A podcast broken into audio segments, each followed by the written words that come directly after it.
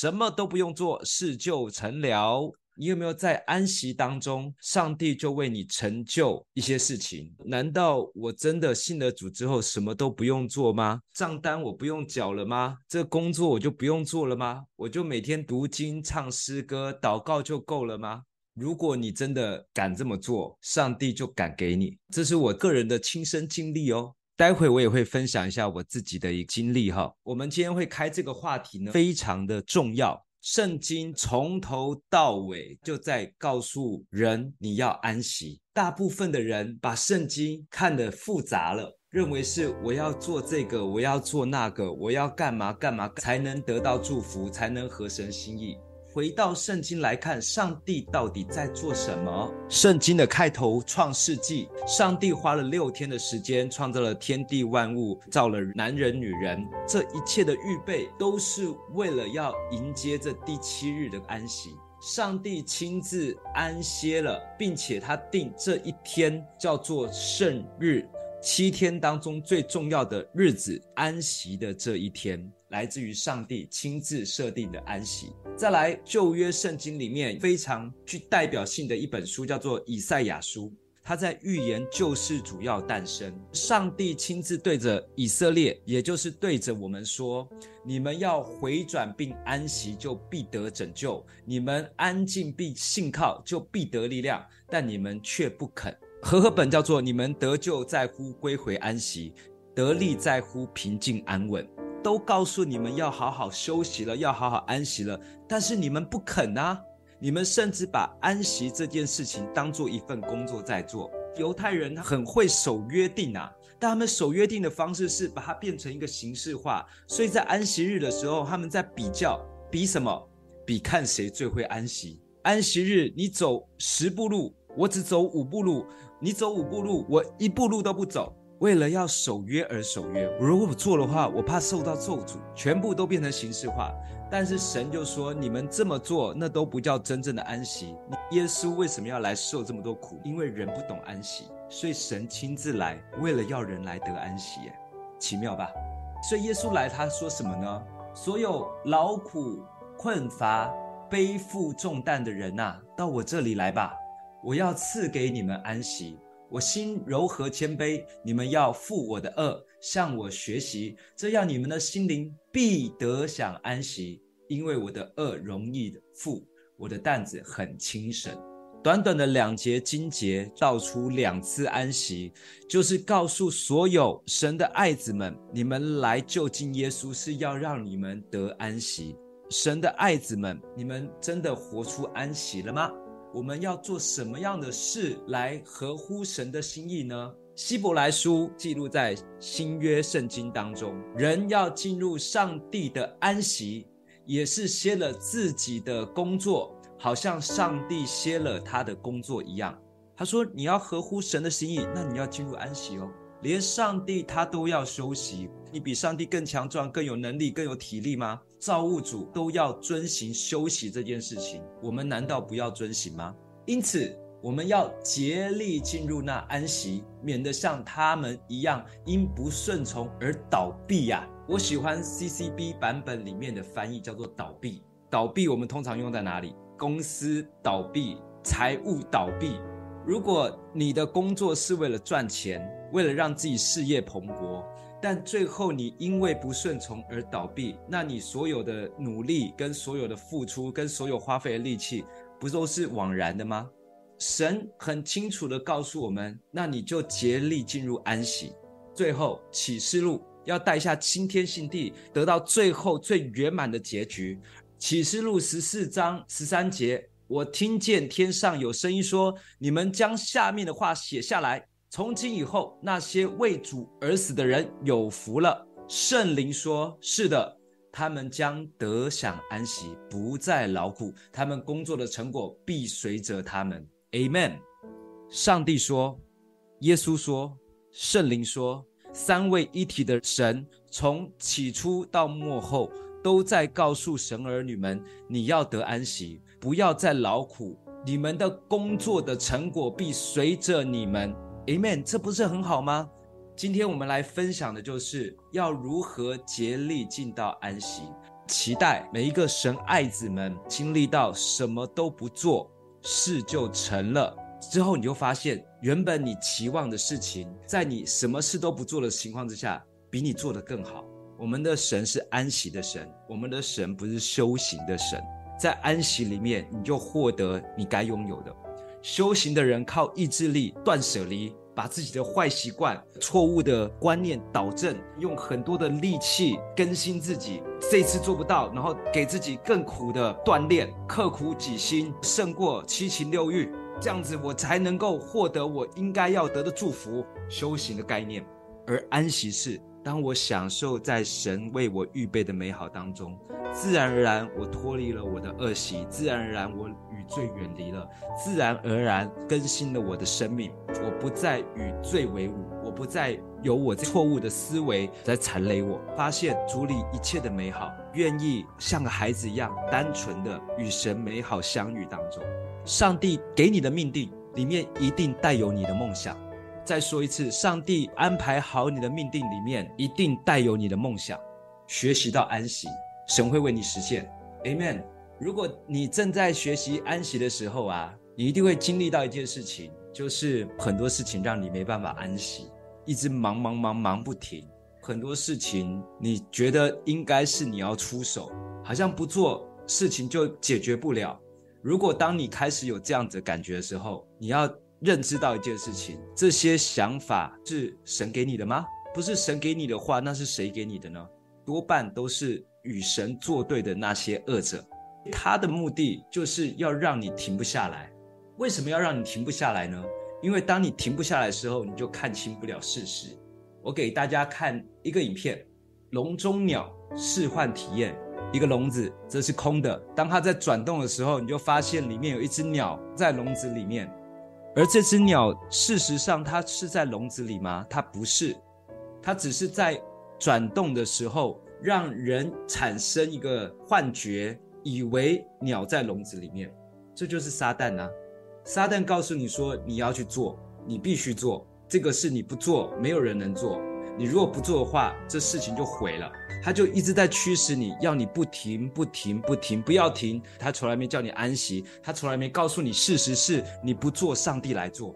于是你就一直在转动、转动、转动，你就被禁锢在那个笼子里面。你就是那只鸟。当忙碌把你禁锢起来的时候，你的思想就被禁锢了。当你思想禁锢的时候，就是你的灵魂在被禁锢。什么时候你的思想能不被禁锢？当你。不要为生活忧虑、忙东忙西的时候，安静下来，放下手边的工作。即便你看到前面有很大的问题，它需要解决，但不该你出手，你就不要出手，停下来。反而你发现你根本不在笼子里，你的思想不再禁锢，反而思绪飞扬。当你思绪飞扬的时候，你的灵魂才能够上扬。你的灵性觉醒了，你更能够明白神的心意，你才会看见上帝开始为你出手。如果今天你不停地转动，不停地转动，你自己思想被禁锢，没有活在神的安息当中，神就不出手，在旁边静静地看着你忙东忙西。如果你一方面祷告，上帝啊，你出手吧，你怎么还不出手？上帝啊，我都已经自己完成了，你怎么不做？上帝说，啊，你边讲边做，你叫我什么时候出手？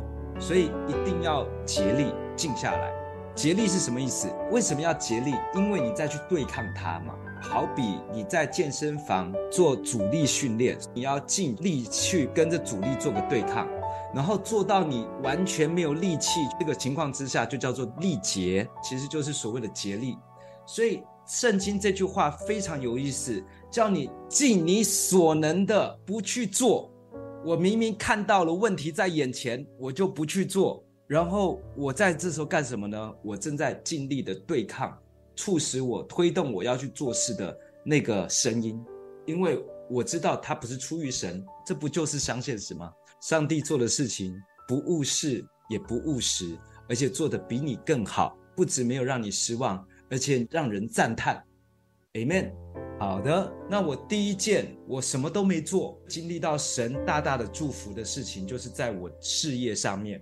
在我认识上帝之前，我自己内心的信念就是我要成为台湾的夜店大亨。十五年前创业，我就办 party，我们募集了全台湾七十台超跑，在春呐集结，然后这样一路狂飙，新闻上了头条，红了之后邀约不断，我的生活突然很大的转变，我身边的人突然高大上起来了。那时候觉得我现在离我的目标跟成功越来越近了，甚至 ATT For Fun 全信义区最高档的夜店，当时夜店的老板主动邀请我进到他们的夜店里面去当总经理，然后我就感觉到我离我的成功只差一步之遥，努力下去，我想不久的将来我就可能拥有自己的夜店之类的。可是，在那个时候，我突然发现我自己心里很空虚。虽然事业成功了，虽然也赚了些钱，但是我发现我外在的满足换来的是我内心的空虚，感受到空洞，然后感受到不快乐，找不到快乐的感觉，甚至易怒。然后那个时候，我的价值观完全扭曲，因为在那个环境就是纸醉金迷，所以我认为钱就是权力，钱就是。一切有钱有势，讲话就能大声。在那个空虚环境当中，我不知道该跟谁讲。然后我每天仍然在那个环境当中活着，如同行尸走肉，就其实就像是一个金钱的傀儡。感谢神，也因为那样的光景，让我有一次机会进到教会，长久来的空虚，一瞬之间就被满足了。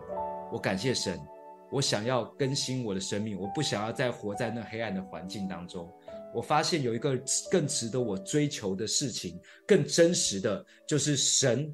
我想更认识他。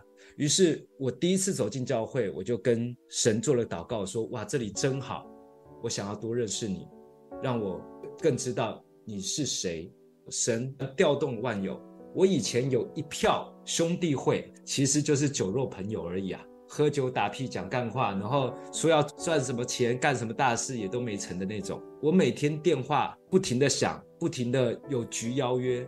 我一进到教会，所有的这些人突然断了联络，不知道为什么，但我也很乐意，因为我那时候没有心思鬼混，我好想认识神。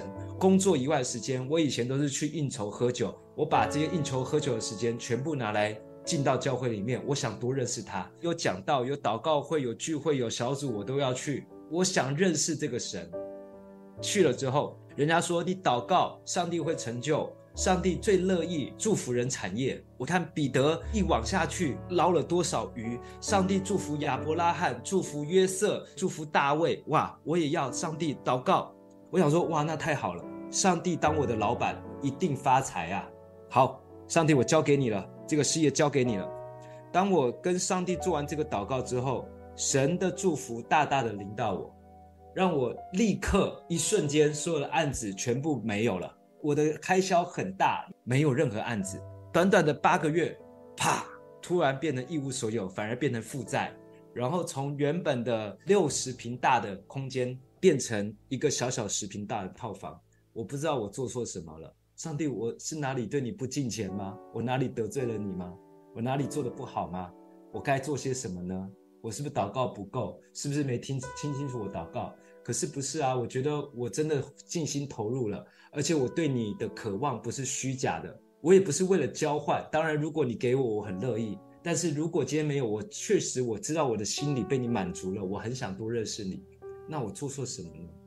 那八个月非常的难受，一瞬之间化为乌有，转眼成空。回到小套房，上帝就为我预备了旁边一个教会。那时候我跟斌哥、在恩哥我们在一起的教会，然后遇见了我们的属灵父亲。我能做的就是每天张开眼睛去教会祷告，我就在那边祷告祷告，大概两三个月吧。那两三个月的时间，就是早上起来带着水壶去教会装水，顺便去蹭个中午的饭，因为没钱了。唱诗歌的时候，哇，好有圣灵同在；祷告，哇，好有圣灵感动。读圣经，好有圣灵的亮光，这三件事超级有感。除此之外，什么都做不成。我想要去找个公司端盘子，不成；我想要找人收购我的公司，不成；我想要拜访客户，都不成。所有事情我只能专注在神身上，在神身上我得着很多，但神以外什么都没有。感觉就像三温暖一样，领受神的时候好开心哦，如沐春风。但离开了教会，忽然想到了我生活环境一团乱的时候，我又好像打入到地狱深渊一样，啊、哦，直到有一天，我已经一无所有了，接近破产。为什么我没有申请倒闭？因为公司歇业，我找人代办还要钱，我连代办的钱都没有，所以我公司还没办法歇业。但是我有两三百万的负债，一毛收入都没有。我虽然一无所有，却又感觉到如同圣经讲的样样都有。我还是可以睡得很好，该吃有的吃。很多人请我吃饭，感谢神，经历到神的话很真实。诶，看似一无所有，却样样都有。我就跟神讲说：神啊，既然我什么都没有了，我现在唯一拥有的就是你，就除了你以外，我都可以不要了，不要离开我就好。做完这个祷告，我上帝给了我一个奉献的考验，资产只剩四千块，负债两三百万的时候，叫我养生的奉献下去了。然后神那一刻完全翻转我。我觉得那是神给我的，相信他的考验，不是为了交换条件，也不是为了表现自己，而是真正的用这个来表达，我真的相信神。我不想给证明给谁看，我证明给我自己看，而且我也对神的回应。隔天，上帝真的就让我的事业起死回生。突然，一个拒绝我的客户回来找我，而且把预算提高。起死回生了，那是在二零一三。从那刻开始，我的生意就不断。每一个主动来找我的客户都是大到不得了。以前我刚开业要去找客户，我必须应酬。我的开发方式是朋友介绍，跟他约出来喝个酒、吃个饭，我感情之后，看他那边有什么案子给我。通常都是，不然的话就给你一个小案子，然后我还要谢谢他，谢谢老板，谢谢干爹。但是从那次之后，我再也没有花时间开发新客户。从那次开始，全球百大企业，你只要想得到、叫得出名字的，大概百分之十都是我的客户。不是我的功劳，是我老板做的。我老板亲自找来的客户，我老板亲自调动万有的找这些人来说，你把案子交给我，而且一个比一个大。到今天也是，中间我从两三百万负债还到剩一百万的时候，神感动我要去读圣经学院。虽然工作起死回生，但我还在负债，所以我还是没有很多多余的钱。有人主动帮我付钱，让我去读，然后我去读的那个月，一百多万，那个月直接还清。到如今没有再为钱愁苦过，我也没有花更多的心思在我的工作上面，我就好好享受每一天神同在。回到我刚刚跟各位报告，什么都不做，事情就这样成了吗？我的生命经历来说，我知道是。而且绝对不会只是在某个人身上发生，因为我都是从圣经领受的。圣经里面所说的是对着每个人说，你认知到你是神的儿女，他就是在对你说。只是你在选择领受这件事情的时候，一定会经历过水火，经历过考验。水火跟考验，正是你在做抉择的时候，你要选择什么？在我旷野的时候，世界的声音会告诉我。你还在这边蹉跎，在这边打混，人家都在外面努力工作了，你为什么不去跑个 Uber 呢？你为什么不去想办法还债呢？你这一个下午的祷告，你可以打十几个电话给客户啊，你为什么不去做？我认知到神要我专注在他身上，我押宝押在他身上啊。我当时也跟神讲说，神啊，我就押在你身上了。如果真的没这回事的话，我以后就跟别人讲说圣经骗人的哦。上帝，如果你是骗人的话，那这样丢脸的是你，不是我啊。我就这样跟上帝讲啊。神不但没有让我失望，反而超过我所求所想。